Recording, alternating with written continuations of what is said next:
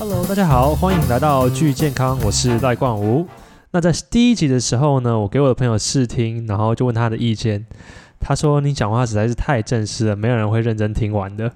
所以呢，今天呢，我就要改用比较轻松自在的方式跟大家聊聊天。那希望大家对于这些今天会分享的东西呢，也比较能够吸收。好，那今天我们来讲速读。为什么速读会这么的重要呢？还记得小时候我们在写考卷的时候呢，一定会有几个学生每次都超级快写完，而且写完之后呢，还考超级高分。那我自己就是那种会需要花很多时间在慢慢的阅读，一个字一个字一个字的琢磨，最后才选出正确的答案，导致于说，诶，我每次考试的时候都会最后的五分钟才赶紧赶快做完，根本没有时间检查。后来我发现。其实关键的问题在于我阅读的速度。那一般人阅读的速度大概坐落于可能每一分钟两百到三百字之间。但是假设你知道，你能够理解说，诶，其实阅读它是有方法的，你可以让你原本两百到三百一分钟的速度变成是一分钟一千甚至两千。这意味着什么呢？你在处理资讯的速度就比你身边的人高出两倍、三倍甚至四倍以上。那你在工作的时候，因为你处理的资讯速度比别人快，你的学习效率也会上升，最后你的解决问题的能力也会上升。研究也显示说，你阅读能力越好的人呢，通常他们的社经地位、他们的收入，甚至是说他们成功的几率都会比一般人高很多。在我发现说原来阅读这件事情它是可以有方法去培养之后呢，我原本从要花一两个月才能阅读一本书，到现在我可以差不多两个礼拜，最短可能一一个礼拜左右就看完一本书。然后在阅读一些网络文章啊、报纸的时候啊，我可以用更快的速度把它扫过去去理解。那在台湾这个社会呢，大部分人是不爱阅读的，国小、国中、高中。甚至大学，我们一直都是被逼着要看书，被逼着要读国语、历史、地理，然后甚至是我们很多很多不喜欢的科目，都要因为考试、补习班，然后强迫自己去读。那所以，当阅读变成是一件苦差事，只是为了应付考试的时候呢，他这个习惯就很难真正的养成。你不会去喜欢，因为你会一直联想到说，过去读书是有多么痛苦的。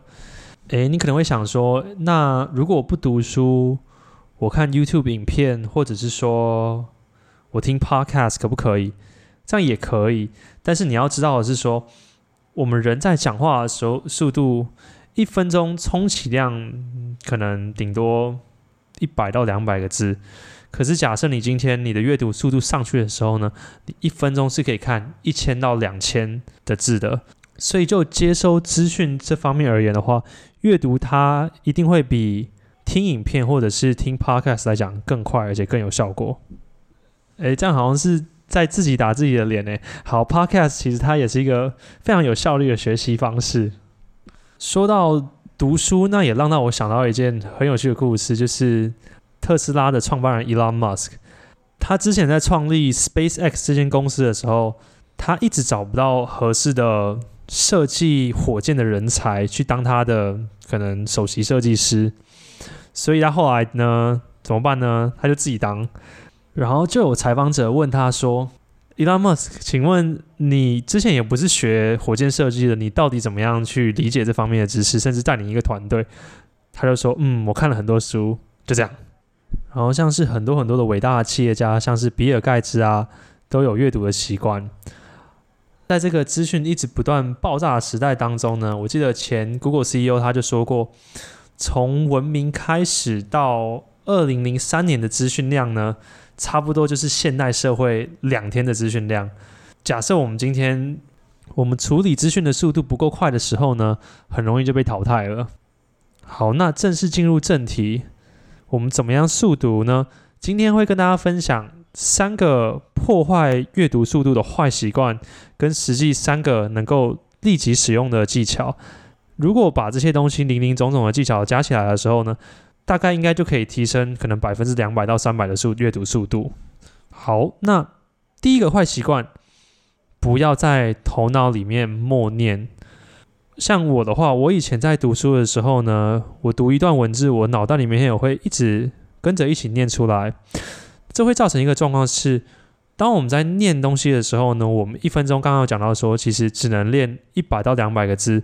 所以如果你平常阅读习惯会在脑袋里面默念的时候呢，你其实已经把你的阅读速度大大限制了非常的多。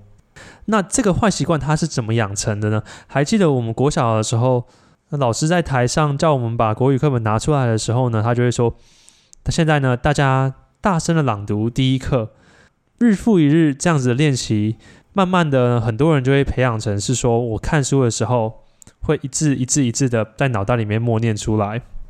可以怎么做呢？下次你在阅读的时候，你把书本拿出来，然后你看的时候，尽量不要在你脑袋里面默念。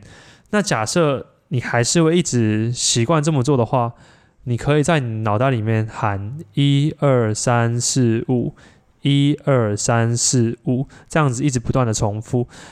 一开始不用顾及理解没关系，因为一开始最主要目的是要把坏习惯改掉，然后等实际熟悉了这种阅读方式之后呢，再慢慢的把理解的部分也加进来。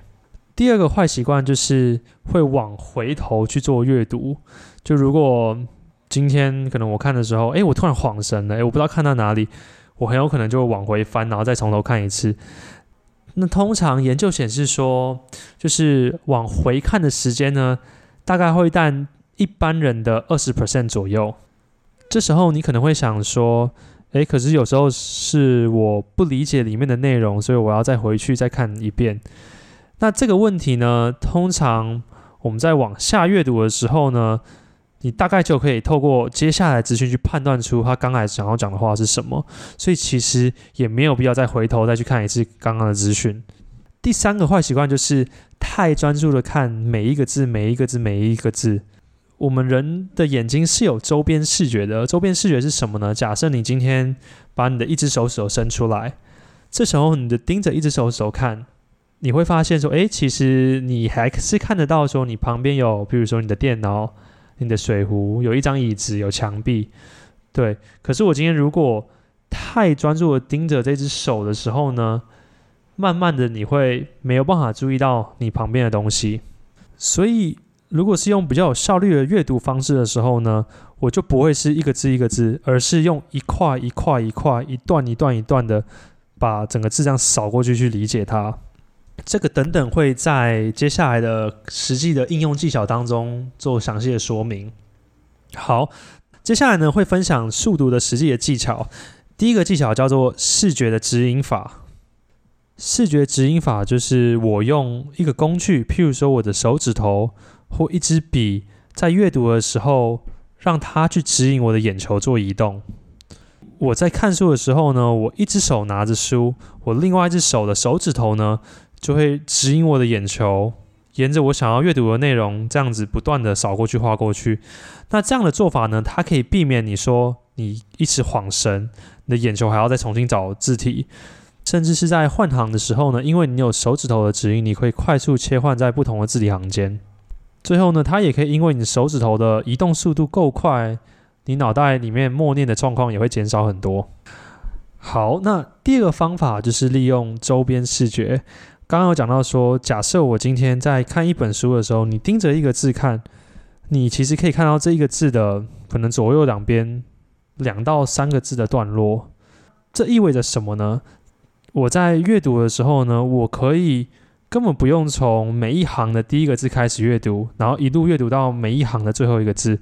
我可以直接从第三、第四个字开始，因为我第一个、第二个字，我用我的周边视觉就可以有效的张罗到。那这样的话，我在一行字当中呢，我扣掉了最初的两到三个字，最后的两到三个字呢，我大概就可以直接提升我的阅读速度百分之三十到四十。